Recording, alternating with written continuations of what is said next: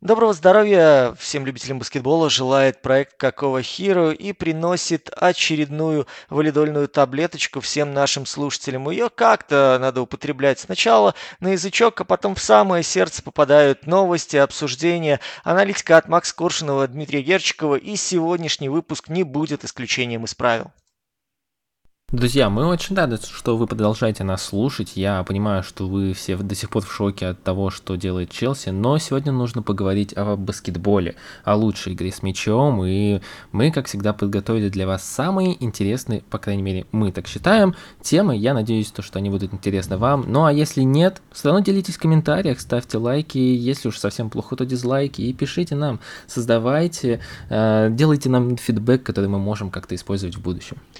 Ну а мы стараемся находить э, не только умные, но и глупые новости за неделю. И первая из них выпала сама собой вместе с челюстью, когда Джа Марант поставил, наверное, один из лучших данков, если не лучший нынешнего сезона в матче с Индианой Пейсерс. И в итоге закрыл свой гештальт. Теперь все команды, которые только существуют в NBA, а, получили сверху от Джа Маранта. И вот эта панамка, которую он надевает на соперников, когда э, забивает попадает в кольцо, она присутствует на затылках у каждого из оппонентов.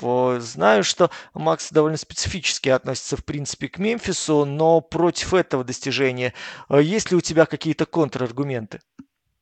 Ну, конечно, нет. Я даже, честно говоря, ну, мне поражает всегда, как НБА считает любую статистику. Я не знал о статистике, то, что Джамарант не имеет данков еще э, против только одной команды. Ну, уже имеет. Э, меня это как всегда, не особо удивило, честно говоря. Я люблю Мемфис. Правда, люблю Мемфис, мне очень нравится Джексон, мне нравится очень Джамарант, но вот это стремление Джамаранта поставить данк через любого игрока напоминает, знаешь, когда вот у моих друзей есть такая собака, э, ты только подходишь к миске, она сразу бежит туда, и она знает, что ей ничего там не достанется, но вот она оно пытается показать всем своим видом то, что ей очень хочется покушать. Поэтому, не знаю, если, я думаю, посчитать количество удачных и неудачных попыток э, Джамаранта сделать вот этот потенциальный дан года, там, конечно, будет негативная статистика, а так я ничего плохого против этого не имею. Меня, на самом деле, больше радует то, что более-менее Мемфис начинает играть здоровым составом, у них была удручающая статистика, то что по-моему, еще две недели назад Бэйн, Джексон и Марант то ли, ну, очень мало они игры вместе провели, я даже не уверен, то, что там набралось бы 5. Бэйн пропускал много, Джексон пропустил начало сезона, поэтому я очень рад, то, что эта команда наконец-то хоть как-то собирается. Бэйн, ну, это вообще один из моих, наверное, любимых игроков лиги. Джексон, когда не получает фолы, тоже. Поэтому у этой команды, безусловно, интересное будущее, но до сих пор мне непонятно все-таки, как они будут играть против действительно умных и сложных соперников э, на поздних стадиях плей-офф. В прошлом году я увидел то, что у них были проблемы даже против Миннесоты, очень похожие на них, э, поэтому здесь пока что этот вопрос для меня открыт.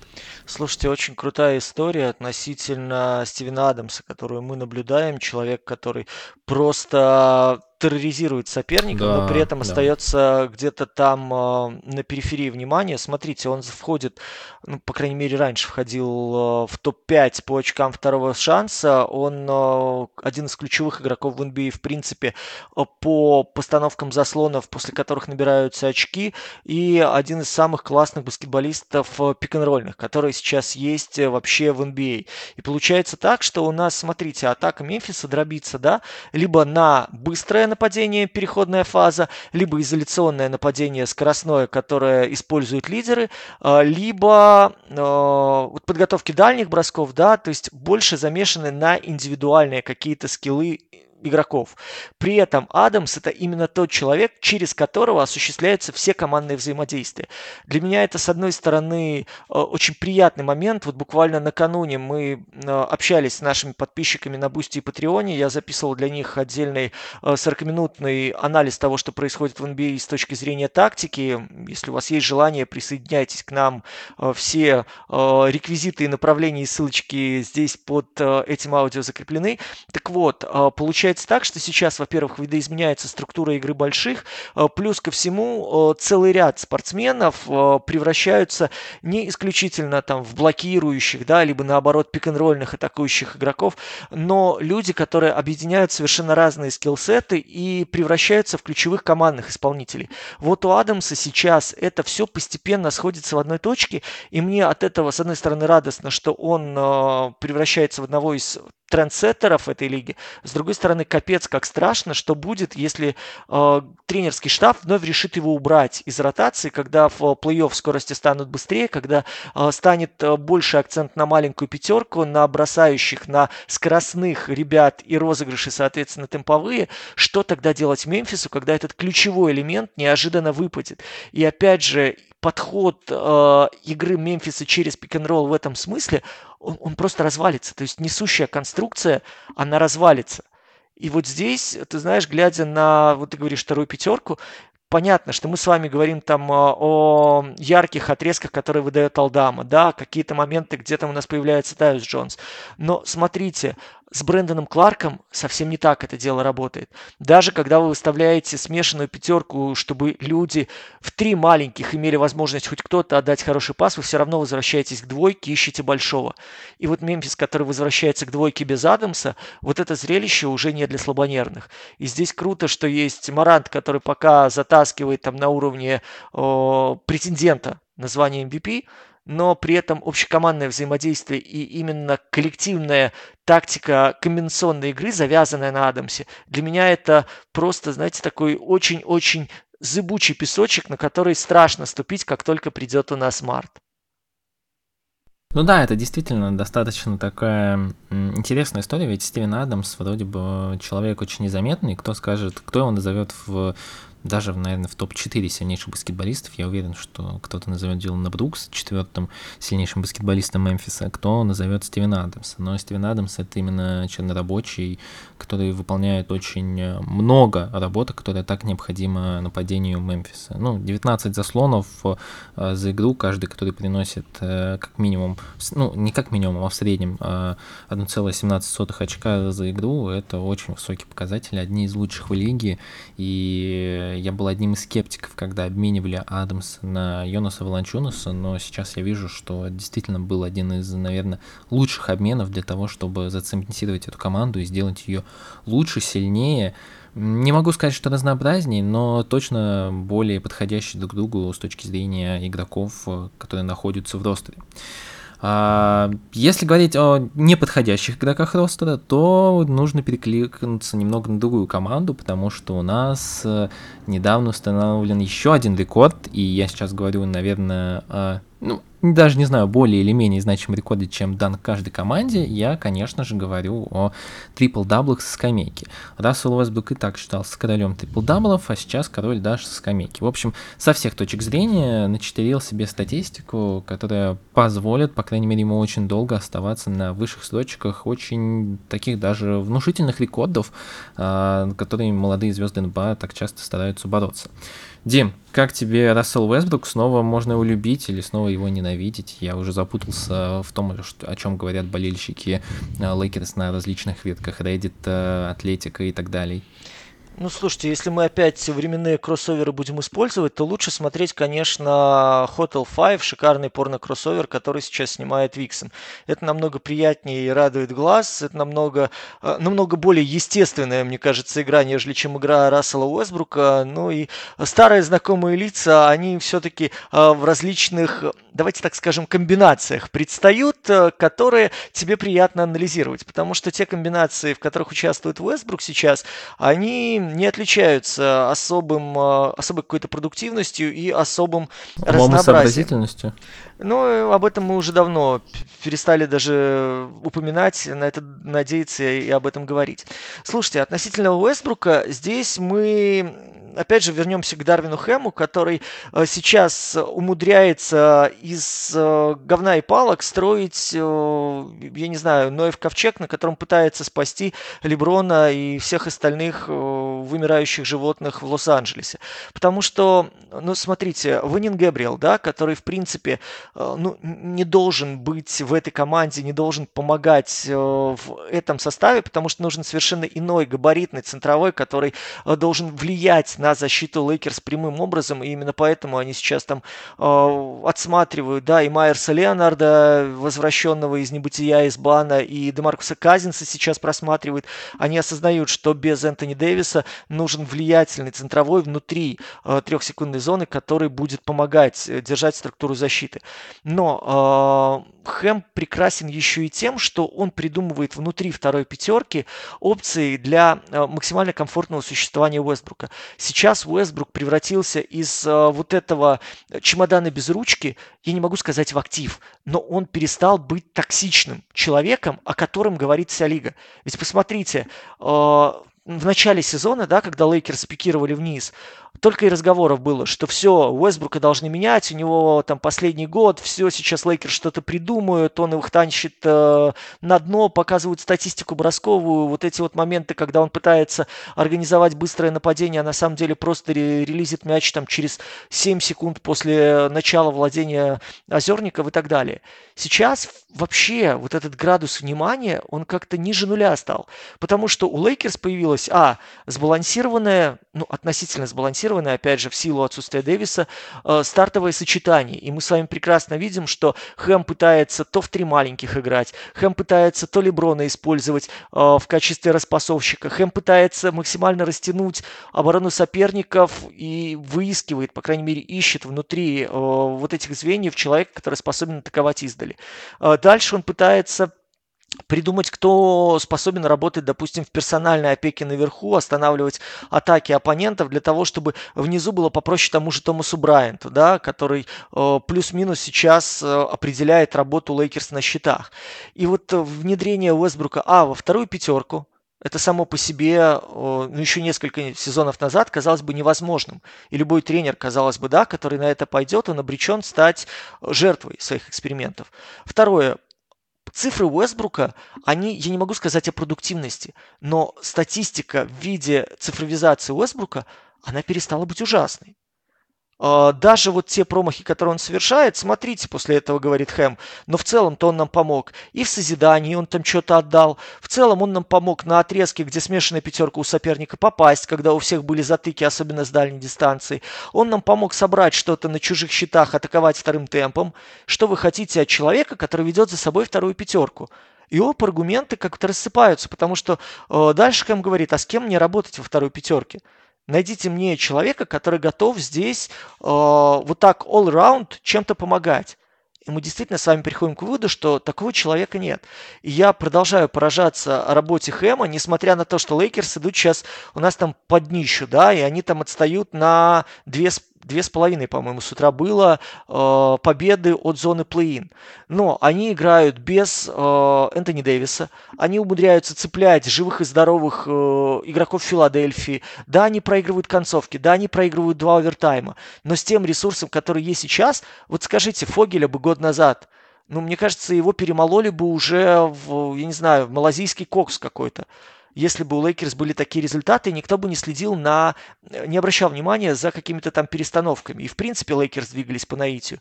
Здесь постоянная вот эта точечная работа идет, и то, что Лейкерс остаются плюс-минус вровень и не улетают там условно на минус 20, как э, Индиана накануне, да, без своего лидера, причем там безо всяких вариантов они оставались уже пробитыми со середины второй четверти. И когда там пытались что-то сделать, ну, мы с вами понимали, что Индиана обречена.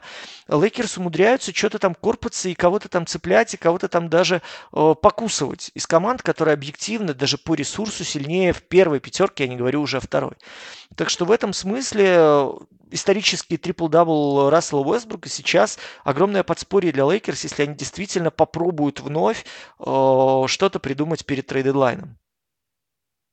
Мне еще нравится новость о том, что Леброн утешает возможностью подписать Зака Лавина, а, одного из самых, одной из самых нестабильных звезд на самом деле в лиге, а, либо Брэдли Билла, которого болят оба колена уже второй год подряд. Интересно. Интересно то, что эти люди менее здоровые, чем а, в Леброн Джеймс своей сколько ему уже лет. 38. Кстати, о Леброне Джеймсе. Что? 38, если он, ну, конечно, не имеет камерунских корней, и ему не, если он, конечно, не рисует, да, да, да, как, ну, вы знаете, наверное, эту историю из футбола, где на медне Да ладно, целая... Сержи Ибайки. Мы знаем историю Сержи, Сержи Ибайки. Так, так, это вот было больно сейчас. Я в этого деда верю, как в Бисмака Биомба. Я надеюсь, что мы с ним все-таки ровесники. Ну ладно, окей, окей. Я бы пошутил еще про Дикемби Мутомба, но ладно, не будем уже трогать старика. А, кстати, о Леброне Джеймсе. Леброн Джеймс пробил, стал вторым человеком за историю НБА, который набрал 38 тысяч очков, и кажется, вот-вот скоро будет какая-то игра с большими фанфарами, с большим, наверное, очень-очень одним из самых э, запоминающихся, э, как бы сказать, вырезы, которые будут использованы в будущем сериале про Леброна Джеймса, где вот он же достиг отметки э, для первого, чтобы быть на первом месте по очкам за всю карьеру в НБА. Поэтому думаю, мы уже в этом сезоне это увидим. А, но стоит обсудить еще один момент, и тоже отчасти связано с Леброном, ну, конечно, косвенно, конечно, притянуто за уши, ведь когда-то Леброн играл за Майами, а в Майами вроде бы зажигается очередная звезда, ну, как звезда? Звезда уровня Майами, звезда имени Эрика Спайльста. То есть звезда, которая вроде бы никто от нее не ждал, никто никогда от него не рассчитывал, а даже Дима, я насколько помню, это один из самых нелюбимых игроков в контексте обсуждения защиты, особенно защиты на периметре, это Гейб Винсент, который, Дим, напомни, сколько набрал за последние 7 четвертей? очков. Ох, ребятушки, конечно, вы помните, что математика меня расстраивает всегда, но если я правильно считал после того, как коллеги подбросили эту информацию, смотрите, 7 последних четвертей, у него 56 очков и 8 или 9 дальних попаданий. Вот-вот.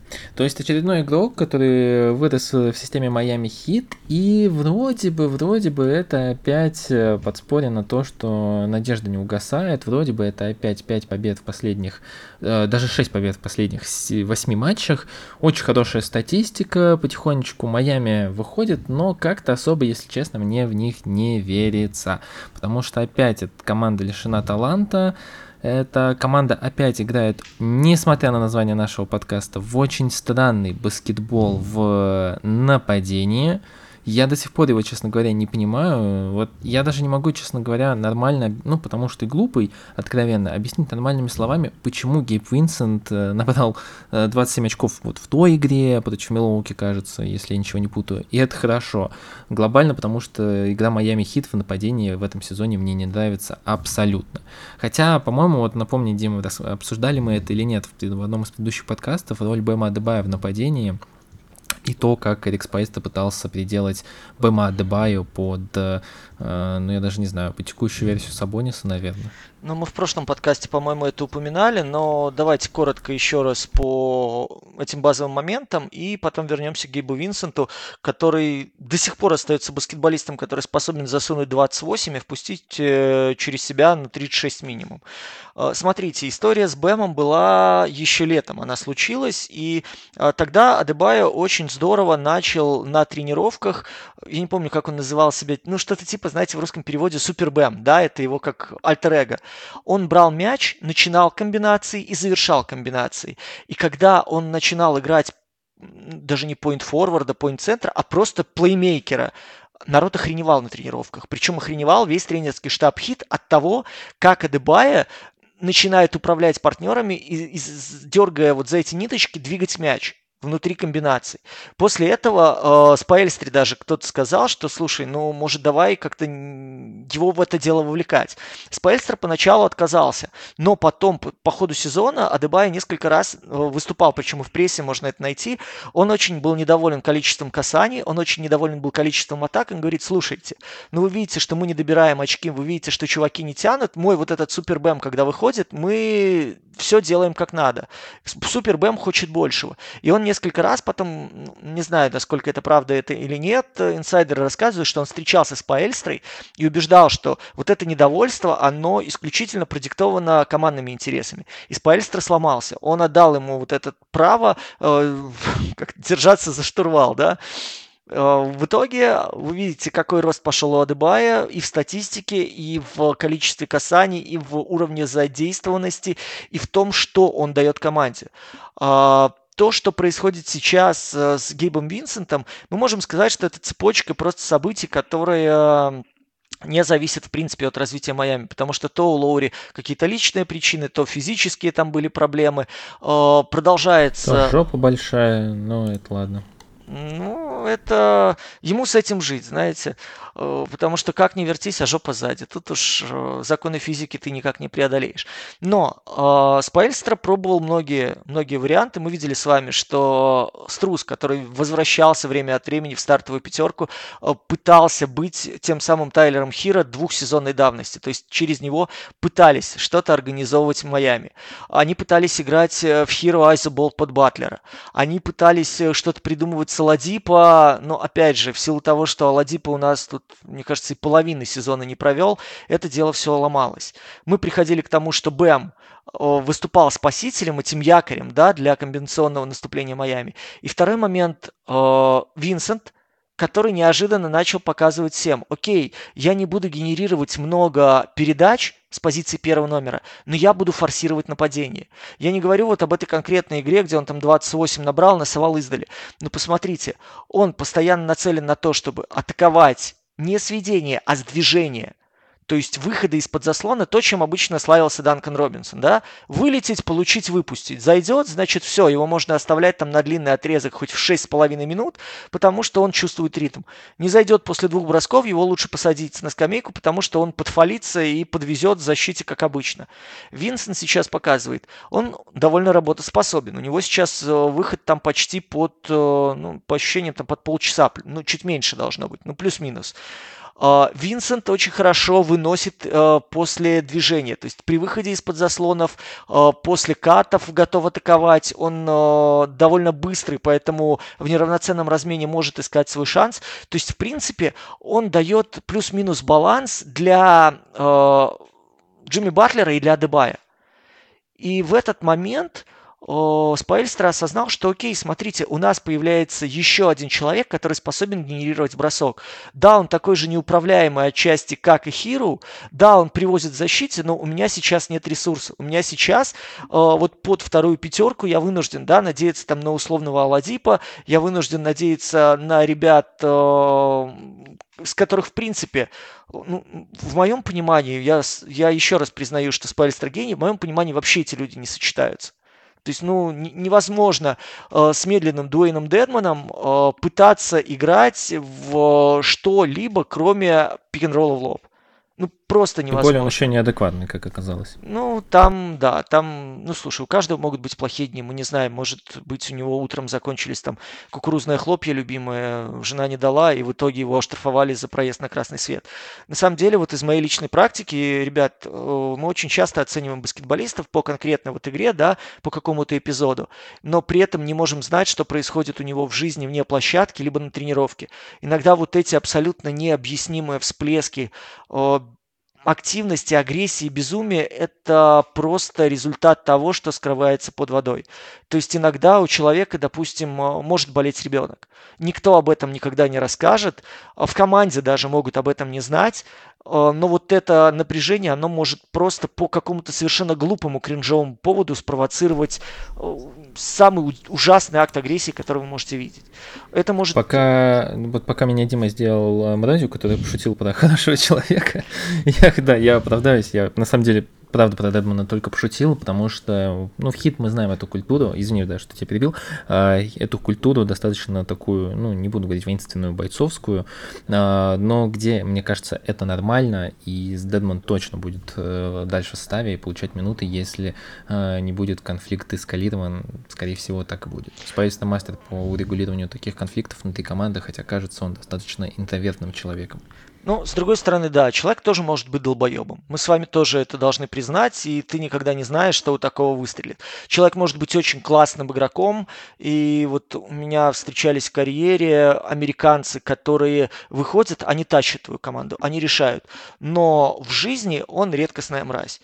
Это все вынуждены принимать просто потому, что от этой мрази люди выигрывают в деньгах в плане премиальных, люди выигрывают сами в статистике, потому что выглядят лучше, но внутри раздевалки атмосфера хорошая, но вот в отношениях с этим человеком максимально токсичная. И то, что у него выстреливает в голове, это тоже может быть результат э, какой-то мискоммуникации, результат какого-то внутреннего неприятия конкретного конкретного героя. Но вот мы с вами разговаривали, да, о Скотти Барнсе и Тадеусе Янге в Торонто.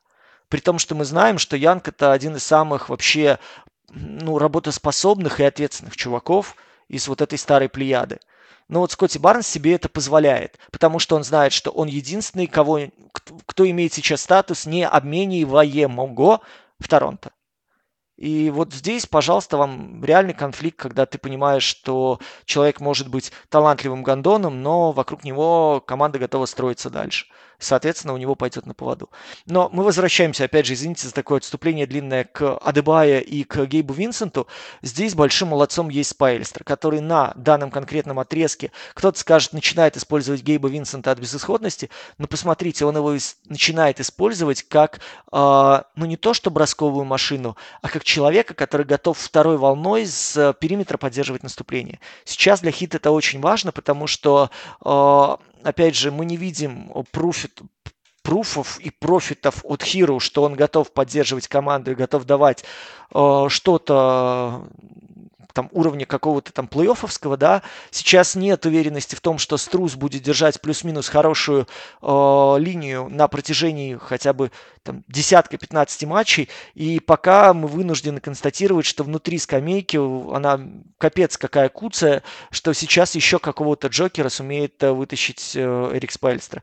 Поэтому то, что он сейчас сумел немножечко перестроить э, Майами в плане функционала Гейба Винсента и вернуть его в чем-то, мне кажется, вот в сборную Нигерии. Кто помнит, э, вот что-то похожее сейчас он демонстрирует в Майами. Может быть, в ущерб командной вот этой комбинационной культуре и структуре игры, но Майами это тащит. И это здорово, что Спайльстер где-то попускается своими принципами для того, чтобы команда дальше двигалась.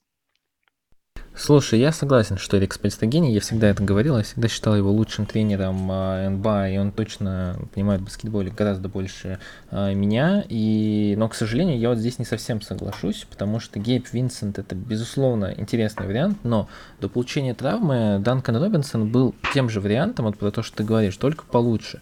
Ну, за исключением того только, что Данкан Робинсон э, не может тащить и перетаскивать мяч через э, центр поля, что не особо-то на самом деле нужно Майами, где у них буллхендлер каждый и никто. А, то, как Данкан Робинсон работает без мяча, для меня это по-прежнему одна из самых эталонных работ а, снайпера в лиге. То, как он умеет, вот мы редко говорим о двух скиллах, а, редко вообще это замечается, о том, как а, игроки бигмены ставят заслоны в нападении, как они режут угол, как они с каким а, углом отклонения ставят заслоны. Это очень сильно отличает, например, европейских баскетболистов от американских бигменов, как они вот хорошо создают вот дополнительным пол, полшажочка, сделают в бок и высвободит полметра пространства для снайпера. И то, как Данкан Робинсон умеет правильно выбегать из-под заслонов, где-то делает фейк на вход, выбегание, очень крутая работа, и в этом плане он лучше Гейба Винсента. Я не знаю, играл бы сейчас Данкан Робинсон на, больших минутах, потому что перед тем, как он получил травму, он там, ну, вроде бы начинал играть хотя бы по 15 минут, и я не могу сказать, что он был плох. Uh, он не получал много бросков, он не uh, играл ну, в той же стилистике, но есть, такая, есть такое мнение, что когда снайпер выпадает из игрового ритма, то ему нужно как минимум играть 10-15 для того, чтобы вот поймать свою горячую руку. Применимо к Данкану Робинсону, я охотно поверю в эту историю. Поэтому я согласен с тем, что ты сказал про Гейба Винсента, но мне несколько странным кажется, что, что вот на скамейке нет ресурса. Он был, просто сейчас он уже травмирован, и, если честно, Спайстер отказывался от использования Данкана весь сезон. Почему, я, честно говоря, вот ну, до сих пор не знаю, у меня даже версии нету. Ну вот смотрите, еще про угол заслонов и всех этих дел э, я приведу в пример Николу Вучевича. Вот в этом смысле. Причем Вучи ну, да, очень да. показателен и в наступлении, и в защите. Ну, слушай, давай, может быть, про Чикаго тогда чуть попозже, потому что, мне кажется, мы сегодня много поговорим вот как раз об этой теме заслонов. А, у нас есть, как минимум, перед тем, как мы обсуждали, какие команды будем о каких командах будем сегодня рассказывать, мне кажется, там как минимум есть два примера игрока, которые ставят очень хорошие заслоны. Ну, в ну, принципе, ну, если... у нас, да, вот понимаете, мы опять собрались буквально пяток минут поговорим о том, что было на неделе, и перейдем к серьезным темам. А, в общем-то, вот, вы сами понимаете, что если трендычиху не остановить, то это все будет чревато. Поэтому давайте действительно мы с Максом перейдем к главным темам сегодняшнего выпуска. Да, давайте. И, наверное, слушай, ну, у меня есть вот личная любовь, которую я достаточно часто э, обсуждаю, и которой говорю, то, что, ну, люблю я вот неудач... команды неудачники, особенно в НБА. И Сакраменто со своим великолепным рекордом по э, сезонам подряд без участия в плей-офф, мне кажется, это вот как раз одни из моих главных фаворитов, э, которых я, ну, как-то отчасти поддерживал, даже порой нехотя, потому что они раз за разом выбирали моих любимых игроков на драфте. И сейчас Сакраменто, правда, классные. Очень классные, за ними очень интересно наблюдать. Они напоминают очень сильно, ну, лично мне, молодых э, Golden State. Именно вот Golden State перед где-то первым чемпионством, когда они только начинали играть в тут э, бешеное перемещение. А, с одной стороны, можно сказать то, что у них нету а, таких бешеных снайперов, как Splash Brothers э, из Golden State, но идея Golden State всегда была по созданию пространства. Она никогда не заключалась в том, то, что нужно бездумно бросать большое количество трехочковых. И Сакраменто это делает идеально. Сегодня я хотел вот прям пару вещей обсудить. Э, первое — это то, о чем я уже вскользь сказал. Томатос Сабонис э, в роли человека, который ставит, э, по моему мнению, наверное, лучшие заслоны сейчас в НБА. И то, как правильно он ставит заслоны, создает кучу пространства команде, которая на самом деле, если углубляться по позициям, ну, как мне кажется, не очень сильно-то подходит под то, во что хочет играть Майк Браун. Я сейчас постараюсь объяснить. То, что мы уже видим, как Сабонис переделывается в нападении под, даже можно сказать, улучшенную версию Дреймонда Грина, именно по нападению. Именно сейчас мы говорим про, про нападение. Потому что Сабонис гораздо больше умеет делать в атаке, чем Дреймонд Грин с запасом. А в защите, кстати, Сабонис тоже улучшается, но Сакраменто в целом очень плохие в защите, поэтому про это особо говорить не будем. А, ну, вот, следите просто на досуге, а, если будете смотреть Сакраменто, я вам очень советую, потому что это как минимум интересно и очень смотрибельно.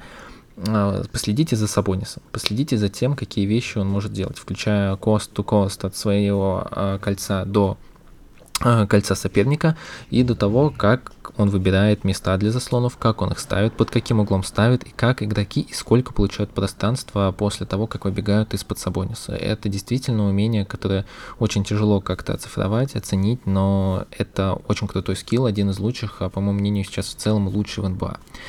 Потом э, последите за Кевином Хёртером, и особенно то, как он взаимодействует с Абонисом, то, как он как раз умеет использовать это пространство после получения мяча, э, после того, как он выбегает, э, то, как он двигается без мяча. Это на самом деле, вот, наверное, самый подходящий игрок под то, во что хочет сейчас играть э, Майк Браун, то, что он пытается построить в команде. Кевин Хёртер — это действительно наверное, один из лучших вспомогательных э, вторых номеров, которые могут играть без мяча, включая его защиту, которая по-прежнему неплоха. В целом, я повторюсь, Сакрамент ужасно в защите, но вот э, некоторые персонали у них можно вырывать, включая Девана Митчелла, и хвалить за какие-то отдельные моменты. Э, Хеттера можно похвалить за то, что когда его ставят не на высокогабаритного соперника на мяче, он очень активен руками, он очень хорошо обходит заслоны, и, по крайней мере, это не будут легкие очки. Как только его ставят на большого винга, там, да, у него начинаются проблемы, потому что ну, габаритов ему не хватает. И третий игрок, которого я хотел бы выделить, это Киган Мюррей. Киган Мюррей это на самом деле вот тоже человек, который понимает, где ему нужно быть, понимает а, какие-то моменты, как а, нужно использовать пространство, понимает, как ему нужно двигаться, понимает, где ему нужно оказаться в момент получения мяча и к чему быть готовым, к входу, а, должны ли быть его ноги уже заряжены на бросок, а, как выбирать позицию. В этом плане для первогодки он выглядит очень даже сносным вариантом. И награда лучшему новичку месяца за декабрь, по-моему, он получил, она здесь выглядит абсолютно заслуженной и достойной. Э, что меня поражает? Что Сакраменто в последний месяц продолжает выигрывать, даже несмотря на то, что у Даррена Фокса снова развалился бросок. И Фокс по-прежнему бросает из дуги мало, он не может растягивать пространство, я про это много раз говорил, как Стефан Карри, ну, по объективным причинам, потому что Фокс-то открытые броски реализует раз через раз, а когда в декабре его процент упал до 24, насколько я помню, из дуги, то там вообще пиши пропало, и э, единственный баскетбол, в который э, Фокс в такой ситуации эффективен, это баскетбол имени Джамаранта, либо же просто как болл-хендлер, от которого можно отступать на один шаг. Здесь повышается э, уровень значимости Домантаса Сабониса, который будет единственным игроком, который продолжит генери- генерировать spacing для команды. И поэтому Дамантас Сабониса сейчас его считают лучшим игроком Сакраменто Кингс. И здесь в целом я, честно говоря, тоже не буду спорить, как бы я не любил Даррена Фокса, Сабонис сейчас с запасом главный и важнейший игрок всей системы нападения Сакраменто Кингс. А, в общем, как-то так, вот резюмирую то, что что вот меня поражает, и вот какую мысль я хочу, чтобы Дима продолжил, что, по моему мнению, у Сакрамента действительно очень мало подходящих игроков под Майка Брауна, но Майк Браун действительно настолько эталонный тренер, которого недооценивали перед этим сезоном, то что даже с таким составом он может их переделывать как отдельных игроков, я, естественно, имею в виду Сабониса, а, да и, если честно, того же Хертера, а, и оставаться эффективным и держать свою команду. По-моему, сейчас Сакраменто на втором месте по эффективности, на втором или на третьем месте, не помню, как, э, на каком месте сейчас Денвер, а, по эффективности нападения в НБА. И это, правда, поражает. А, относительно Майка Брауна, давай подхвачу мысль. Ты вот сам проводил параллели с Голден Стейтом, и нет ничего удивительного в том, что мы опять к Голден Стейту и пришли, учитывая то, сколько он там проработал, учитывая то, с какими людьми он работал, какие концепты он разделял. А, в принципе, то, что с Сакраменто происходит, удивительно по многим направлениям, и, а, мне кажется, даже по таблице сейчас, если мы посмотрим, само осознание того, что, ребят, команда 16 лет подряд пролетает мимо плей-офф. Если бы плей-офф начался сейчас, э, у них было бы преимущество домашней площадки. А, что происходит с Сабонисом? Это, в принципе, уровень сейчас, э, наверное, такого разностороннего баскетбола, который мы видели, ну, наверное, последний раз что-то во времена Лэри Бёрда потому что человек с одинаковой степенью уверенности успевает набирать очки, ассистировать и подбирать. У него, в принципе, сейчас самый активный э, отрезок по дабл-даблам. То есть 20 дабл-даблов подряд, и он продолжается. То есть никто пока э, не перекрыл, и пока никто остановить не может ну, вот на момент нашей записи. Плюс по всему, посмотрите, что уровень оценки ситуации для броска, уровень выбора момента для броска, позиции, при которых Сабонис выносит на кольцо, позволяет ему сейчас реализацию довести до 50%. Для центрового вроде бы не такая большая проблема, да, со времен там махровых там 80-х мы с вами прекрасно понимаем, что человек с габаритами под кольцом всегда будет иметь преимущество и засовывать этот мяч в кольцо вместе с соперниками. Но Саба совершенно иной комплекции, Саба совершенно иной структуры игрок, и в в принципе, он э, не предпочитает и не ставит э, во главу угла работу из трехсекундной зоны с позиции давления. Посмотрите, как он грамотно получает. У него же позиция при получении вот у Эмбиида сразу видно, что человек ставит пол корпуса, на который будет принимать сдвоенную опеку. Соответственно, он готовит сразу разворот, и под этот разворот, если там есть еще один соперник, идет передача на открытого э, баскетболиста. У Сабаса все намного хитрее. В таком, в принимая в той же позиции, что и Эмбиит, ему ничего не мешает еще раз вернуть мяч на периметр в лицо, да, вот от человека пасующего, подвернуться, попросить в более удобном положении. Ему ничего не мешает показать обыгрыш в лицевую, соперник уходит, он отступает с разворота, дирковский бросок совершает. Ему ничего не мешает пробовать полукрюк, который менее уверен, окей, я согласен, здесь есть э, я думаю, у нас канонические слушатели уровня, которые застали Skyhook вживую, да, и сейчас скажут, что там по крюкам есть вопросы. Окей, согласен, но смотрите, э, в принципе, центровой, который выходит на показатель 15-15-15 за игру, у нас э, это Йокич и Чемберлин. О чем мы, в принципе, говорим? Э, то, что Сабонис сейчас вписывается в структуру игры довольно темповую, то, что Сабонис списывается в игру, где люди Э, разноплановый в своем функционале говорит о том, что он очень здорово успевает продумывать да, и анализировать ситуацию на площадке. То бишь отдавать мячи с приоритетом нападению. Он четко понимает, кто где находится в наилучшей позиции. Сейчас для пасующих больших э, фронт вообще работ увеличивается. Если мы видим с вами Адамса и Волончунаса, которые из э, вариантов паса из поста видят либо диагональ, либо забегание в заднюю дверь, у Сабаса фактически ну, 360 градусов обзор и принятие решений.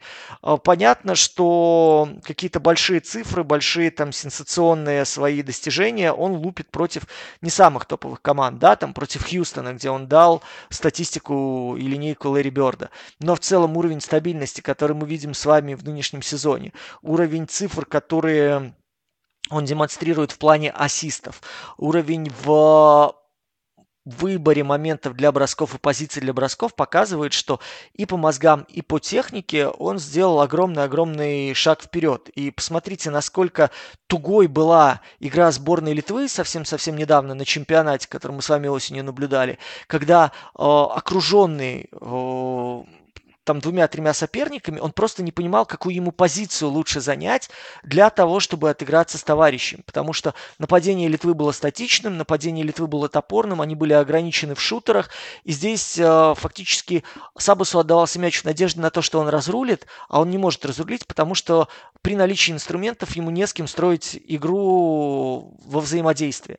Сейчас Браун очень большое внимание как раз-таки этой игре на взаимодействие отдает, уделяет внимание, и это отражается на продуктивности Сакрамента. Я давно не помню таких тренеров в этой команде, которые бы уделяли внимание работе внутри связок. Вот почему Макс совершенно, опять же, разноплановых игроков привел нам в пример, исключив Дарна Фокса, который, в принципе, в это как сказать, в это правило не вписывается, да? То есть он человек, который играет от мяча, человек, который играет от себя и человек, который играет от скорости. У Эртер у нас человек, который играет от броска, но зависим от передачи. А, Мюррей у нас человек, который зависим от того, как он получит свободное пространство для обыгрыша либо для броскового решения. И вот эти уровни, различные уровни взаимодействий пока Майка Брауном учитываются. Я согласен, что бывают матчи, где Сакраменто не хватает качества, где Сакраменто не хватает терпения, кто-то скажет, даже не хватает глубины. Я бы так сказал, что на данную минуту Сакраменто просто довольно сложно, мне кажется, усваивать этот объем информации. И вот то, что Браун фактически с каждым баскетболистом, ну, ключевым своим баскетболистом выстраивает вот такую особенную, э, как бы так сказать, э, особенную структуру взаимодействия с Сабонисом, это показывает на то, что он действительно понимает, насколько важно удержать комбинационную игру внутри э, Сабониса и компании, плюс иметь еще в запасе Фокса. Вот это будет план А и план Б, который капец как нужен целому ряду команд сейчас в NBA. А. И то, что они пошли этим сложным путем, уже им респект. И плюс то, что они удерживаются сейчас топ-4 Запада с, этим, с этой кропотливой работой, э, это, ну, Брауна, на мой взгляд, двигает в топ-3 тренера года без вопросов. Да, ну для меня это пока что вообще претендент главный на тренера года. Я, вот, кстати, ты сказал про умение играть быстрым темпом. Вот когда они играли с Денвером, они, по-моему, ему проиграли, насколько я помню. Сейчас вот боюсь шпиц, но, по-моему, они проиграли ему. Но там была у Брауна интересная идея как раз звинчивать темп постоянно, когда только засиживается Йокич в нападении. И я очень надеюсь, то, что Сакраменто останутся тренерской командой, которая может, сможет вот э, такие маленькие фишки э, адаптировать в своей игре, потому что здесь некоторые баскетболисты очень умные, а некоторые прям вот совсем смущают, ну, как Малик Монк, например. Э, и это отчасти работало. Йокичу было тяжело. Йокич набрал там 20 очков, но он не был эффективен, ему было тяжело, он э, подсдувался, э, и где-то ему действительно не хватало скорости добежать. Поэтому посмотрим, как это будет выглядеть дальше. Вариант с использованием Даррена Фокса как плана Б, это тоже на самом деле интересно. Это на самом деле вызов и для Майка Брауна к тому, как он сможет адаптироваться к Даррену Дилану Фоксу не только устроить в команду, но и э, сам что-то придумать с ним в составе. На самом деле 2023 и Сакраменто побеждает, э, Манчестер Юнайтед побеждает, мне немного становится страшно за свое будущее, но надеюсь, ничего плохое не ждет меня впереди. Слушай, а вот но что... ты знаешь, э, мне кажется, что половина дистанции прошла и там, и там. Вот сейчас, по идее, должен наступить тот самый момент истины, который вернет тебя на грешную землю. Да, и там, и там руководство дебилы. Вот, поэтому, э, на самом деле, пугает меня это немного, но надеюсь, что и с теми, и с теми все будет хорошо. А вот следующая команда, ну, слушай, я сегодня днем прочитал замечательную рецензию Антона Долина, кинокритика, на фильм «Новый Гай Ричи», и я вот прям процитирую. Чем впечатляет операция «Фортуна», так это отсутствием каких-либо авторских амбиций или претензий на смысл. Это глупое, монотонное и шаблонное кино, но прежде всего проходное и сразу влетающее из памяти. Вот если здесь заменить операция «Фортуна» на игра «Чикаго Буллс», я в целом буду согласен, наверное, с каждым словом абсолютно, и даже не буду никак возражать этой идее, потому что как бы не пытались хвалить в последние дни, недели Чикаго Буллс, возвращение Зака Лавина к форме, отчасти прогрессирующую их защиту, у меня так много вопросов к этой команде и так мало ответов, и мне так грустно на нее смотреть, честно говоря смотреть на то, что происходит с Николой Вучевичем, потому что, да, Вучевич сейчас выдал 43 очка, и ничего, кроме слов похвалы, сейчас сказать нельзя в его сторону. Но то, как безалаберно последние два года а, Никола Вучевича, который еще, пусть уже и спадался, уходил со своего прайма, но были потрачены, мне очень грустно. Сделать из него только вот вспомогательную игрушку для заслонов а, Зак Лавина, Демара де Розана, для меня это несколько грустно, потому что Вучевич, по моему мнению, ну, не сказал того, что он мог сказать в лиге. Он был очень умным и остается очень умным баскетболистом, чей потенциал как раз мог раскрываться вот в то, что сейчас отчасти делает э, Даманта Сабонис, то, что отчасти делает Никола Йокич. Конечно, не с таким масштабом, но действительно Вучевич не сказал всего того, что он мог сделать в лиге. У меня здесь есть целый ряд вопросов. Давай начнем с того. Видишь ты Вучевича четвертым или пятым? А, пятым. Для меня это классический пятый. Ну, классический европейский пятый. А, соответственно, в твоей системе ценностей он не должен играть в оттяжки постоянно на дугу, туда уходить и оттуда угрожать. Слушай, в моей системе ценностей он не должен падать ниже второй опции атаки, и он может быть вариативен. Он может. Но ты сейчас сам сказал, что классический пятый. Почему я опять же такой, такую ну, постановку ну, классический европейский, европейский, классический европейский пятый, то есть там может быть как пик-н-ролл, как э, пик-н-ап, э, э, ну да, ты понял. А он может отваливаться как на дугу, так может и проваливаться внутрь, может э, работать на получение рядом с краской. А, окей, то есть э, вторая атакующая опция. Э, у кого бы ты забирал броски в таком случае? У Дерозана или у Лавина? Дерозана. Ну, смотря, давай так. Я, мне нужен результат краткосрочный сейчас или чуть-чуть в перспективе? Ну, естественно, сейчас. У тебя перспектива может не быть через ну, сезон. Ты окей, можешь быть Нейтом Бьоргреном, сейчас... который закончит через сезон. Если сейчас, то у Лавина. Окей, у Лавина. Соответственно, мы получаем с вами, смотрите, э, даже без возвращающегося бола. Мы получаем с вами двух игроков на мяче и большого, который то внизу, то наверху, как вот видит Макс. Соответственно, вы должны ограничить своего человека, главное качество которого скоринг, отобрав у него часть бросков. А, в пользу, не пойми, стабильного дальнего или нет, потому что далеко не каждый раз 42 он будет набирать, и далеко не каждый раз он будет отваливаться на дугу. А, внутри краски далеко не факт, что Вучевич а, будет полезен. Сейчас, извини, извини, я тебя прибью немного. Ты когда закончишь, дай мне э, небольшую минутку, моя будет очередь вопросы задавать. Хорошо.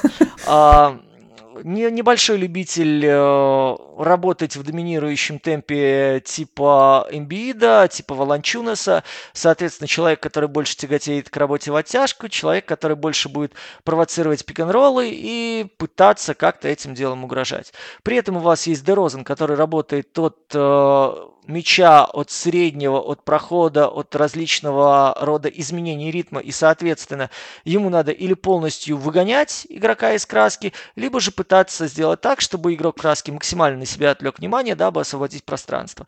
При этом у вас есть Лавин, который готов атаковать с любой позиции, который требует мяч в каждом владении, и который не понимает, что значит сбалансировать атаку, если эта атака не идет через него. При этом у вас есть еще два каких-то игрока на площадке, которые должны что-то делать и как-то угрожать кольцу соперников, э, растягивая оборону. При этом вы не особо понимаете, как их использовать, кроме как спотапов, потому что мяч иначе на всех не поделишь. И в итоге мы получаем команду, которая все равно зависит от э, лебедя, раки и щук, которые тянут каждый свою сторону, и каждый пытается в его понимании принести пользу. Э, в этом смысле мне очень тяжело понять, э, что должен делать главный тренер. Главный тренер должен поступать примерно как Дарвин Хэм в Лейкерс соответственно, какую-то из звезд отодвигать во вторую пятерку. Но, как мы с вами прекрасно понимаем, никто из этих звезд э, во вторую пятерку просто по своим э, контрактам, эго, амбициям и привычкам играть не оттягивается. Но единственный вариант вот в этом смысле, мне кажется, это э, Дерозен, потому что для него тогда игра в полная iso, полный контроль ритма и полная подчинение атаки своим голевому чутью, это, наверное, максимальная зона комфорта. Другое дело, что против такой второй пятерки, учитывая ресурс, который есть у Чикаго, ну, довольно ограниченный будет пятак. Даже с учетом того, что у вас там Уильямс готов уходить на периметр и альтернативным большим что-то предлагать и где-то из углов там, да, что-то э, грозить сопернику, где-то переключаться на работу средней-дальней. Ну, мы с вами понимаем, что это тоже будет довольно проблематично, учитывая то, что Дерозен, окей, отдает по 5 передач и сейчас является э, лучшим игроком э, Чикаго по ассистам, что тоже, кстати, мне кажется, очень показательный момент. Но в целом у вас дальше остается, ну, знаете, такие кубик, из которых знаете, почему в детских кубиках на только одном на разных сторонах помещаются буквы Ж, О, П и А? Просто для того, чтобы невозможно было детям сложить то самое слово с остальными кубиками. Вот примерно то же самое происходит сейчас и в Чикаго. То есть рядом к Дерозану можно во вторую пятерку отправить Каруза, можно попробовать там придумать э, того же Уильямса, но все равно получается так, что вся команда остальная будет стоять и ждать мяч. И это, опять же, я теоретизирую вообще в какие-то далекие-далекие галактики. И мы с вами прекрасно понимаем, что тут должен куда быть более авторитетный тренер с куда более продуктивным подходом к э, взаимоотношениям с игрокам и к тактическому планшету, чтобы эта пятерка как-то функционировала. При том, что у нас с вами на э, четверке, кроме э, Уильямса, нет вменяемых игроков, при том, что у нас с вами в в, там третьим маленьким остается Драгич, которого уже пока пора хранить. И, в принципе, из тех людей, которые плюс-минус э, могут сбалансировать обойму, фактически мы с вами понимаем, это Досунму, который помогает защите, и Уайт, который э, может делать э, разные вещи, но в разные дни у него что-то одно будет не получаться. Мне, честно говоря, очень сложно видеть Вучевича здесь панацею, Вучевича первую звезду и идею, как дальше его использовать так, чтобы он приносил пользу, просто в силу дисбаланса этой команды. В силу того, что сейчас э, эти сильные стороны у трех разных людей, они абсолютно не совмещаются в рамках одного э, конкретного мира атаки. Мы не говорим даже сейчас про защиту, что, кстати, было бы неплохо отдельным пунктом провести. Понятно, что кто-то скажет, окей, сейчас там э, будет возвращение Будулая, и все будет играться куда более интересно, да? Но я не уверен, что в этой в этой структуре, в этом мире еще один человек на мяче э, внесет покой, мир и баланс в атаку Чикаго. Смотри, я бы с тобой согласился, наверное, когда бы мы говорили об этом где-то год назад. Когда спустя два года, ну полтора года, ну и две предсезонки полные, которые вы привели с одним тренером, с плюс одним и тем же составом, где у вас игроки работали вместе, и вы уже доказали полностью несостоятельность, когда Дрозан и Лавин на мяче, Потому что оба играют либо пикинролл, либо играют изоляцию, и Вучевич э, как угорелый мечется между одним и вторым, либо пытается куда-то уйти из э, краски, чтобы разгрузить пространство для входа лавины, либо демара. Мне кажется, вы хотя бы должны попробовать что-то новое. И я не говорю, что это сочетаемо, но когда у тебя Дерозан на мече, то Лавин останавливается и просто стоит, несмотря на свои хорошие снайперские навыки, которые, я уверен, он бы мог демонстрировать. У него солидная бросковая форма, у него хороший э, бросок, э, у него хорошая дистанция броска, хороший релиз и так далее. Когда Лавин с мячом, Дрозан абсолютно ничего не делает, и, если честно, Дрозан один из самых бесячих игроков э, э, и представителей старой школы, который за столько лет нисколько не добавил никаких скиллов, ну, разве только в игре за Сан-Антонио, когда они заставили бедного Демара катать постоянные пик-н-роллы, поэтому его ассисты, честно говоря, меня вот вообще никак не удивляют. Это нормально, когда у игрока, который больше всего бегает с мячом, особенно в период большого количества травм за Лавина и отсутствия у него какой-либо игровой формы, он просто отдает много передач, просто потому что мяч у него постоянно в руках. Тут меня на самом деле это не удивляет. И когда после того, когда вы провалили, честно говоря, сезон, потому что от вас все ожидали большего, ну, окей, ладно, ваши ожидания а, это ваши проблемы, а, какие-либо изменения напрашиваются. И доверить хотя бы несколько владений, учитывая то, что, окей, Дерозен с, э, с мячом в руках, э, к нему все равно будут подходить. Плюс он дальний, средний, кое-как, но забивает. Там даже что-то у него проявлялось из дуги в прошлом сезоне. Он там вроде бы даже забивал несколько game-winner ов, buzzer-beater ов. Э, Лавин, к нему, ну, тоже далеко от него не отойдешь. Ну, окей, давайте попробуем хотя бы грузить Вучевича в краску, давайте будем пробовать хотя бы инициировать двойную опеку Николу, чтобы хоть кто-то мог зайти. У вас есть катеры, которые могут заходить в краску на получение мяча, как это делает Йокич с э, Брюсом Брауном в Денвере когда он получает, Браун э, туда-сюда ходит под кольцом на получение мяча. У вас есть такой же э, гиперактивный Карузо, у вас есть Уильямс Патрик, которого вы просто держите в углу стоячим 48, ну, сколько он там играет, минут 30, может, наверное, меньше он сейчас играет, а, за всю игру, и он просто стоит в углу в нападении и ничего не делает. У вас есть Дерек Джонс, который как раз вот дальше краски ничего забить не может, поэтому почему бы и нет? Я не говорю, что это панацея, и я не говорю, что Чикаго стало от этого легче. Но текущая игра Чикаго – это настолько безнадега. Мы здесь лишь ожидаем, когда эта команда уйдет в перестройку, и мы не ожидаем от нее никакого эффекта. Даже если они уже поменяют тренера, мы потеряли два года Дрозена и Вучевича, а я, не пом... а я напомню то, что Николе будет в октябре уже 33 года. А Дрозену, я сейчас не скажу сходу, но, наверное, где-то около тех же ему лет. Э, а да, они, по-моему, уч... они же учились вместе как раз в колледже, поэтому, наверное, ему столько же будет. Вот, а, поэтому эти Чикаго, наверное, по-настоящему самая грустная команда для меня лиги, потому что у них есть сильный состав, у них нет перспектив, и при этом у них нет никакой игровой мысли, ни тренерской мысли, у них нет даже как толком тренера, который мог бы привнести что-нибудь новое посреди сезона. Вот от этого мне грустно. И да, я с тобой, скорее всего, даже соглашусь. Вучевич, правда, не панацея, но это хотя бы попытка изменить ситуацию. А отсутствие желания изменить ситуацию, вот это пугает в этом Чикаго и прям действительно удручает. Но ты здесь знаешь, э, ты начал с того, что Вучевич должен чуть ли не быть первой звездой, а закончил тем, что надо бы что-то попробовать. Э, когда у не, нас... Не-не-не, смотри. Одноногий... Не, не. Сейчас, две секунды, я буквально доведу мысль, да. Э, окей, Вучевич имеет проблемы игры один в один даже с Кивоном Луни, и ты говоришь о сдвоенной опеке. Мне сложно представить... Даже с Кивоном Луни? Ну, блин, Кевин Луни это тот человек, который ограничивал на дуге э, Кевина Дюранта. Ну, там ну, да, на дуге, но ты здесь... Кевин... Но он играет внутри. Вот опять же момент. Я исхожу из твоего Луни посыла... очень хороший. Я... Луни Нет, подожди. Я исхожу из твоего посыла, что Вучевич играет классического пятого по твоему посылу, вот. И, соответственно, он должен иметь преимущество над классическими пятыми. И в этой ситуации мы не видим вообще толком ничего не, не, не, в плане смотри. перевеса. Плюс момент игры в защите на пятерке, который, кстати, недавно вот матча два или три назад кто-то из комментаторов классных американских отмечал, э, может даже Фрателло, о том, что посмотрите, как он сопровождает людей э, при входе в трехсекундную зону.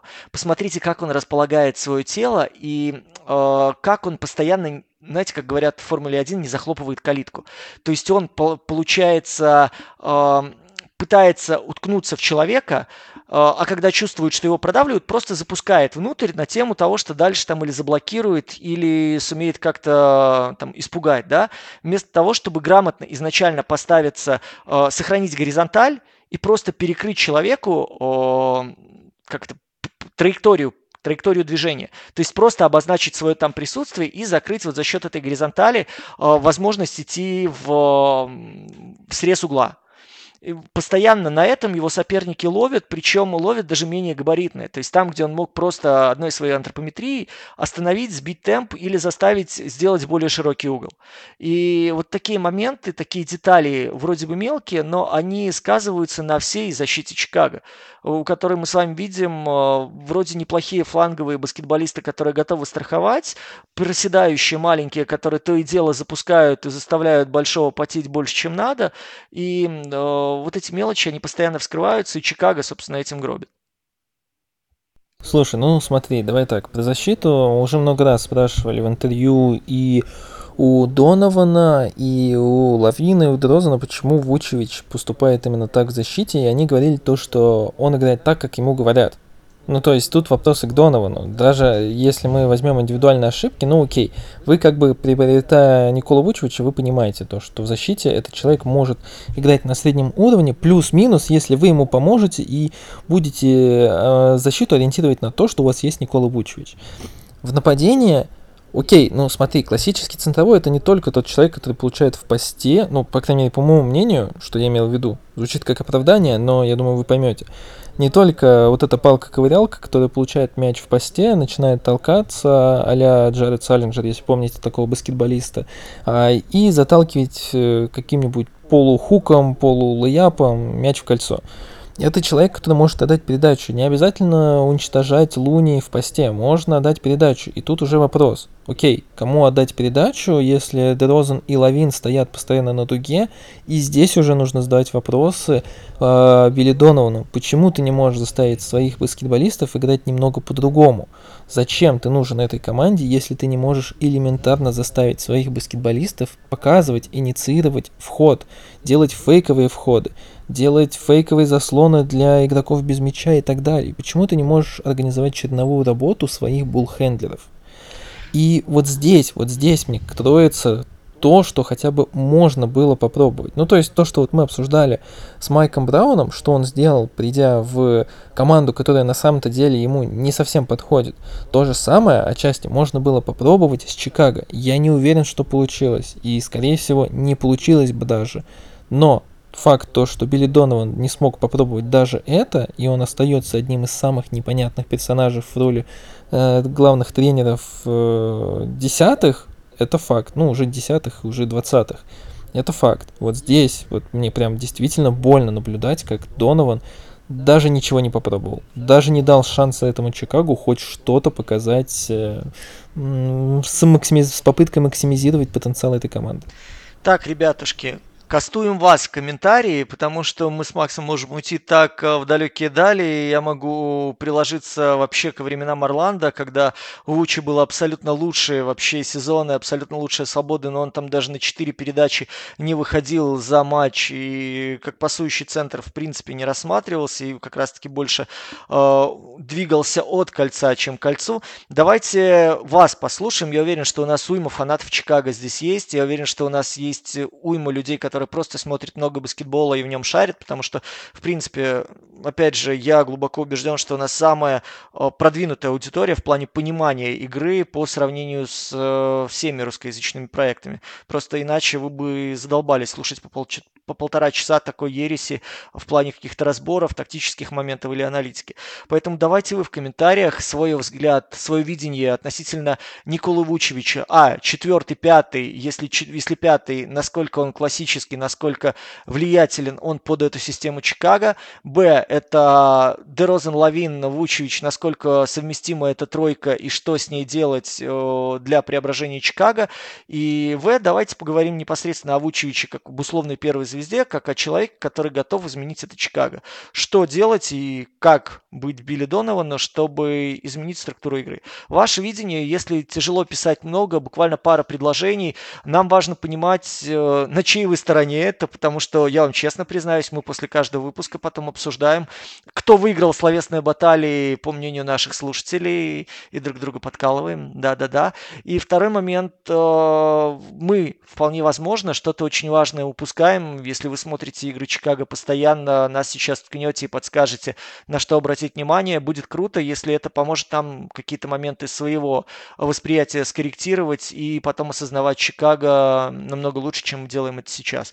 Поэтому мы на вас надеемся, в том числе и как на образовательную часть нашего подкаста, чтобы самим становиться лучше. Да, ребят, мы всегда на самом деле прочитываем комментарии, Денушка читает только на ютубе, но на всех других платформах, на которых вы оставляете комментарии, я постоянно ему передаю, поэтому не забывайте, пожалуйста, комментировать, подписываться, а, ставить ваши реакции и по-прежнему поддерживать нас, мы продолжим ваш экскурс в мир НБА. Ну и сегодня еще не все, нужно обсудить как минимум еще одну команду, и это наша любимая Миннесота. Это наша любимая Миннесота, которая выдавалась так много перспектив перед сезоном. Но отчасти не выдавалась, потому что они совершили достаточно спорный обмен. И сейчас Миннесота вроде бы выглядит неплохо.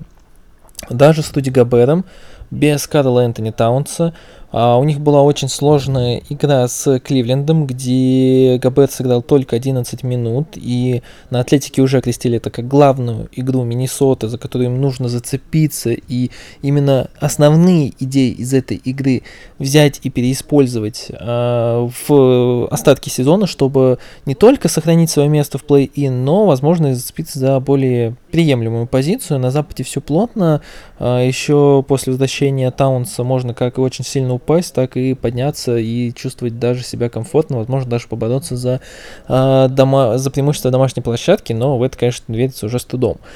И по Миннесоте действительно можно много что сказать. Можно сказать о том, то, что Финчу явно неудобно играть с Габером, но я не буду говорить сейчас ничего про Габера, потому что э, я уже всех бешу, когда говорю про него, я оставлю эту прерогативу Диме, пусть он лучше скажет свое мнение по поводу француза.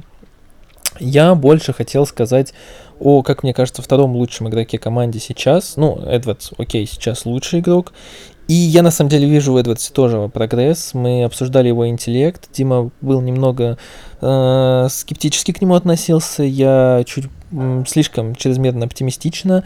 Истина где-то посередине, и сейчас, по крайней мере, когда вот он играет пикинролл, я вижу несколько движений, которые он явно взял у Криса Пола, ну, я имею в виду вот этот снеки дриблинг, э, когда Крис Пол после заслона выходит на середину и начинает двигаться, можно сказать, э, по диагонали, в бок, в стороны, и ищет средний бросок. В этом плане он действительно стал намного опаснее, интересней, а, его качество пикинроллов выросло. Это как мне кажется, хороший прыжок э, в развитии для игрока, который ну, будет играть с мячом следующие 10 лет достаточно много времени. Но второй лучший игрок для меня это Джейден Макдэниелс. Джейден, Джейден, да, Джейден. А, его брат Джейлен в Шарлотт, как известно, Макдэниелс действительно растет, наверное, во всех направлениях. Вот игра с Кливлендом, где он сделал клатч-блок на Доноване Митчелле, наверное, показывает одно из его преимуществ. Все говорят уже о достаточно мейнстримном Херби Джонсе, но на самом деле Макдэниелс если уступает, то не так уж сильно. Он такой же габаритный, он такой же подвижный, у него такие же длиннущие руки, которыми он может доставать, как перехваты, так и очень сильно мешать э, игроку, который будет двигаться с мячом. Он очень сильно ограничивает. Даже несмотря на то, что он сел рано на фолы в игре с Кливленд Кавлинс, он очень хорошо умеет ограничивать как Гарланда, так и Митчелла, когда те работают с мячом, да и других буллхендлеров. И кроме того, Он не только научился наконец-то бросать хотя бы вот эти угловые трехочковые, у него 39,4, по-моему, процента сейчас, это очень высокие цифры для игрока, у которого были проблемы с броском, и также он, наверное, один из самых становится универсальных как баскетболистов команды. Два ассиста выглядит мало, но на самом деле его ассисты стали намного лучше. После входа внутрь он видит э, неплохие скидки, он пытается зачастую играть drive and kick, и это при учете его габаритов э, достаточно будет ценный скилл в будущем, если он сможет его развить и использовать повсеместно. У него больше одного перехвата, у него больше одного блока, он действительно универсален как в защите, так и в нападении, и действительно вот я не нарадуюсь, когда смотрю на Макдэниелса, мне кажется, в нем большой потенциал кроется, по крайней мере, для Миннесоты это очень важный игрок, которого нельзя отдавать ни в коем случае. Еще хочу отметить, ну, конечно, Наула я не буду отмечать сразу, говорю, Дима, наверное, что-то про него скажет. Мне не нравятся игроки по типу Наула, я про это много раз говорил, это очень опасные игроки, которые могут взорвать как и твою команду, так и чужую. Они очень рискованные, это люди, которые могут бросать 80%, но могут э, не забить и 20%. Пока что подождем. Там точно нужно развивать баскетбольный IQ. А, Назрид не могу его характеризовать, но то, с, каким, с какой агрессией он играет, это действительно очень круто. А, и моя личная любовь это Лука Гарза, потому что как я не попаду на Миннесоту, я всегда вижу Луку Гарзу, который демонстрирует какие-то очень крутые отрезки, и я вот об этом немного писал даже uh, на канале, на него, кстати, тоже обязательно подписывайтесь. Заста- обещаю, что заставлю Диму писать туда к uh, плей-офф, поэтому самое время туда подписаться и следить там за новостями тоже. Но Гарза — это вот именно тот тип баскетболиста, он не самый талантливый, не самый подходящий под НБА, но тот, который, с которым Финчу играть очень удобно. Вот у него как раз универсальные достаточно скиллы, которые он может использовать. Он достаточно умный, хорошо ставит заслоны, э, может бросить из дуги. У него есть корявые, но какие-то движения из поста. Uh, в целом, как вот Финч его использует, вот это круто, это мне нравится. И по Финчу у меня двоякое впечатление. Он, с одной стороны, умеет выжимать ресурс из таких баскетболистов, как Назрид, Науэлл, Лука Гарза, но не может максимизировать Карла Энтони Таунса, который сейчас травмирован, но вот до травмы он так и не смог ему найти роль э, вместе с Габером и Габера. Вот это мне сложно понять, хотя за Финч я вот почему-то переживаю всей душой. Я буду краток, я постараюсь сейчас минимально. Мне, в принципе, извините, не очень нравится то, что э, люди, которые как-то пишут о Миннесоте, знаете, после э, маломальски удачных матчей просто начинают на нее пардон, пардон за слово, надрачивать просто какими-то темпами космическими. Потому что очевидно, что у них сейчас целый ряд э, переходных моментов, которые надо принять, понять и преодолеть как раз-таки через понимание. Первое. А, то, что происходит с Габером сейчас в отсутствии Таунса, это огромный плюс, потому что многие моменты черновой работы Габера, они недооцениваются. То, что сейчас у Миннесоты появляется пространство для открытых углов под Макдэниелса, то, что Эдвардс находит а, атаки, то, что есть возможность, в принципе, искать э, вот этот зазор между линией на дуге и линией внизу в трехсекундной зоне, это очень грамотная работа Габера без мяча. То есть посмотрите, куда он просит передачи, куда он уходит, он не тусует, он потусовался на дуге, поставил вам заслон, пошел двумя шагами, зашагнул, показал вниз, я готов получать, оттянул э, центрового под самое кольцо, дал возможность сыграть через заслон, который идет э, по флангу э, тому же Эдвардсу и спокойно получить мяч. Либо же дал возможность э, в противоположную сторону пойти дриблеру, если заслон был наверху. Соответственно, один кто-то падает за Габером, и дальше у тебя получается игра один в один на дриблера. То есть ты получил пространство после заслона и имеешь возможность сразу после этого атаковать с одного-двух шагов набора скорости. Либо провоцировать скидку в угол, если кто-то идет страховать. А, Габер э, аккуратно получая потом, смотрите, он умудряется засовывать эти мячи внутрь. Да, они не всегда логичны, да, они не всегда оправданы, но Габер постоянно пытается показать, что через него есть угроза.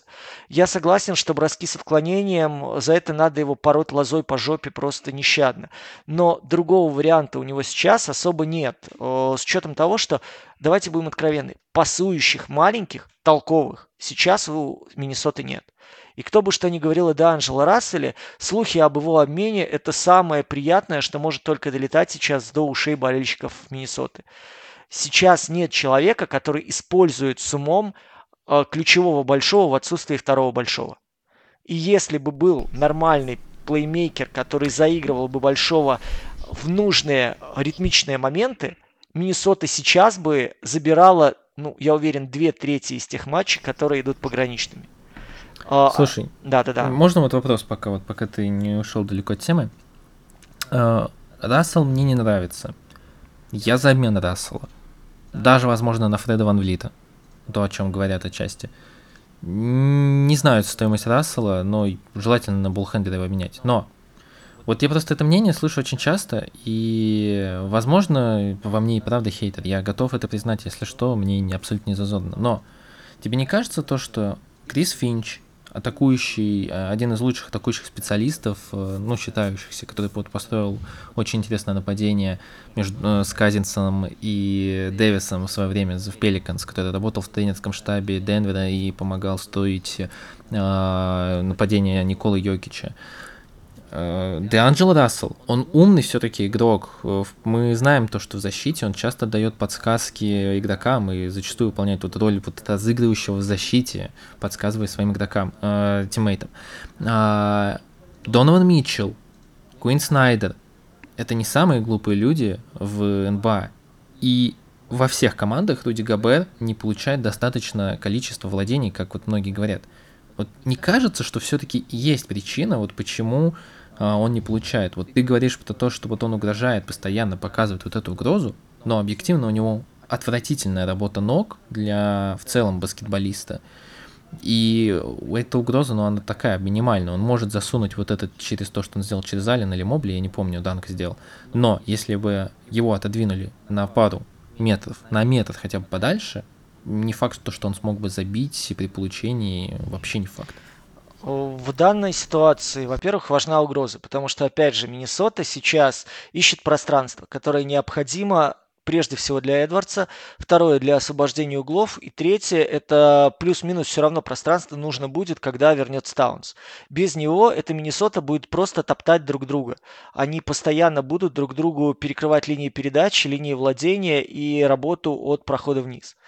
А, второй момент, то про то, что Финч, э, который сработался с э, ребятами в предыдущей команде, с Казинцем, да, не может сейчас найти. Слушай, э, великолепный защитный тренер Фрэнк Вогель не сумел придумать систему, которая помогла Лейкерс хоть как-то держать оборону. Вот тебе наглядный пример. Хотя при плюс-минус теми же корявыми людьми Но... сейчас что-то придумывает э, Дарвин Хэм. Я могу... При... Не, ну смотри, ну смотри, там все равно все-таки Хэм молодец, мы его хвалим за это. А, но по факту состав не очень подходил под Фогеля. Сейчас состав не очень подходит под э, Финчи, и вот он не может прыгнуть на следующий уровень. И мы все равно говорим про то, что ну вот Габеру нужно давать больше владений. Не Финч прав, не Финчу нужен другой игрок, а Габеру нужно больше владений. Не Финч прав, а то, что Габер может играть, вот нужно дать ему эту возможность. Может, не может. Опять же, смотри, в сборной Франции он получал все, что надо, и выглядел тем самым игроком, который определяет структуру через игру вниз.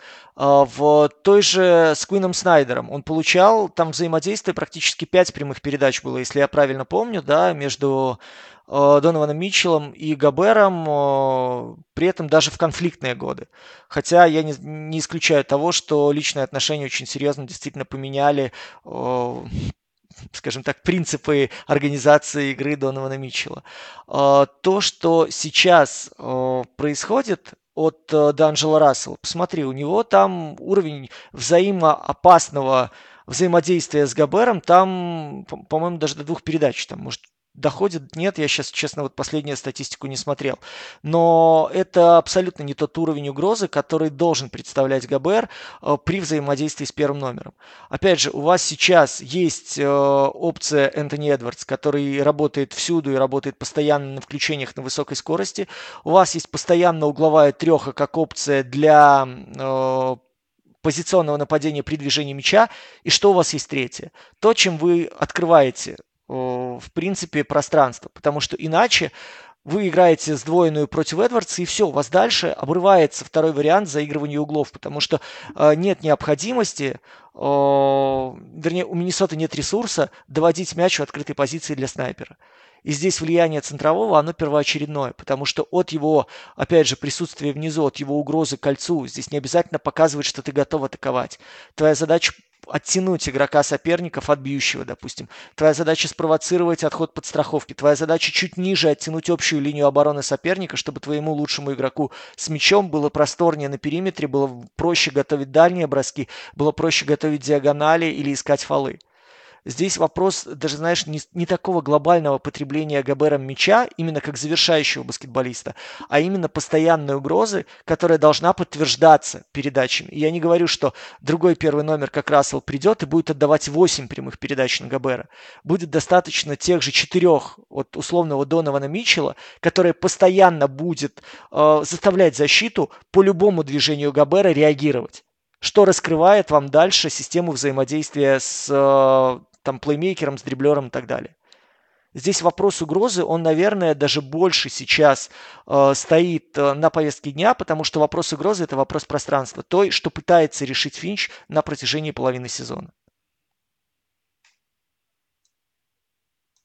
Ну, окей, окей. Но тут на самом деле, вот, наверное, для меня ключевой вопрос пока что остат... даже не остатка сезона, а вот следующего месяца, потому что вроде бы там Таунс уже где-то на подходе как все-таки Финч и будет ли он пробовать что-то новое после того, как вернется Таунс, и вот как он снова попробует их поженить на площадке, как распределить их, э, как будет использоваться Таунс, и что делать Эдвардсу, не будет ли ему снова тесно, когда а, и Таунс, и Гобер находятся одновременно на площадке. По Макдэниелсу, ну давай пару слов. Я единственное, вот мне вот э, пелена какая-то затуманила мой разум, э, мое зрение, или действительно Макдэниелс так хорош, и его можно отчасти сравнить с Хербом Джонсом? Нет, он хорош, он действительно хорош, и мы с вами видим, что он э, не чурается, во-первых, персональной опеки, не чурается опеки на высокой скорости, не чурается опеки в сопровождении, в противодействии. Я не могу сказать, что он прям, знаете, прирожденный персональщик, но с той энергией, с той плотностью, плотностью, которую он принимает а, при работе в защите, плотность борьбы, плотность противодействия, это огромный-огромный плюс для Миннесоты в качестве, ну, я не могу сказать столпа обороны, да, но гарантированного а, профита от использования этого человека в разрушении. Я не могу сказать, что сейчас вот, да, целый ряд игроков э, резерва Миннесоты, он прям заслуживает наивысших оценок, или я вижу в нем какой-то глобальный ресурс. Скорее сейчас, э, вот вы знаете, да, из умных игроков мне там нравится Андерсон. Ну, просто потому, что он, нас... ну, он настолько грамотно выбирает момент, когда можно обострять, настолько грамотно выбирает момент, когда можно замедлиться, настолько грамотно выбирает момент, когда можно поддержать мяч и этим дать возможность э, игрокам, э, условно, на противоположной стороне организовать выбегание из-под заслона. То есть порой то, что не видит Рассел, видит Андерсон и помогает своей команде удерживать это взаимодействие. У него, мне кажется, он по ассистам там э, чуть ли Расселу ну, не то, что не засовывает, но не так далеко остается, хотя функционал, в принципе, разный. Вот относительно Науэлла, Рида, да, там тех людей Гарза, о которых ты говоришь, э, мне кажется, с одной стороны, ну, не так много времени еще прошло того же, допустим, Гарза, да, для того, чтобы давать ему там наивысшие оценки или говорить, что э, с его позиции продуктивность будет расти. Опять же, давайте делать скидку на интенсивность уровня плей-офф. Я пока буду довольно осторожен в этом, потому что э, мне кажется, что основной ударный ресурс, который есть у Миннесоты, э, если мы говорим о каких-то серьезных перспективах, там, плей-оффовских, то он будет связан с ключевыми баскетболистами. И дальше ротация будет э, сокращаться, дальше ротация будет сужаться. Э, у этих ребят относительно вот Наула, Рида, того же Гарза есть откровенно у каждого слабые стороны. И в них э, соперник будет очевидно бить напрямую, бить беспощадно. Насколько сейчас Финчу есть ресурс, у него есть время и есть возможность прокачивать что-то со вторыми юнитами, я пока не возьмусь рассуждаться, я пока вообще в этом смысле очень-очень осторожен и, честно говоря, я более скептичен даже. Поэтому, возможно, я не прав, и там меня посрамят уже там, через там, 15 игр, но пока вот в отношении этих людей, в отношении, в принципе, группы ротации Миннесоты я очень осторожен и в выражениях, и в оценках. И, как говорили ведущие одной небезызвестной передачи, и на этой ужасающей ноте для фанатов Миннесоты, мы вынуждены закончить. Я надеюсь, то, что вы дослушали до этого момента, потому что второй наш подкаст достаточно объемный, но вроде бы не жаловались, и вы даже продолжаете слушать и оставлять неплохие комментарии. Я надеюсь, вы продолжите оставлять комментарии после этого выпуска, продолжите подписываться на нас на все возможные платформы, на наш канал в Телеграме, на Бусти, Patreon, что греет нам душу и немножечко карман. И а мы продолжим вас радовать все новым контентом, новыми материалами, все большим количеством текстов, э, большим количеством мини-подкастов или еще чего-нибудь, чего вы можете нам пожелать, и обязательно напишите об этом в комментариях, чего еще вы хотите узнать, услышать от какого хита. Ребятушки, не забудьте о домашнем задании относительно Чикаго. Я с огромным удовольствием буду рад услышать ваше мнение и по Миннесоте, особенно люди, которые в это дело погружены для того, чтобы себе сделать пометочки и в дальнейшем вернуться к вам а, в подкасте а, сделав выводы или наоборот готов с вами поспорить. Я помню о посыле об Орландо, нас тоже с вами это дело ждет. Мы никоим образом не забыли обещания, которые дали в комментариях. Пока же, пожалуйста, оставайтесь живыми и здоровыми. Это невероятно важно для нас всех. Берегите близких, любите их, не забывайте говорить им о том, что вы их любите. Постарайтесь сделать хотя бы одно хорошее дело в сутки для того, чтобы мир изменился в лучшую сторону, для того, чтобы поскорее наступила мир, добро и радость вокруг нас, для того, чтобы наконец-то закончилась война, для того, чтобы наконец-то злодеи, тираны и диктаторы были наказаны. И я искренне надеюсь, что, несмотря на все ужасы, которые происходят вокруг, вы остаетесь людьми, которые любят друг друга, любят людей, любят жизнь и любят какого хиру. Дмитрий Герчиков, Макс Коршунов. Обязательно услышимся уже в самое скорое время.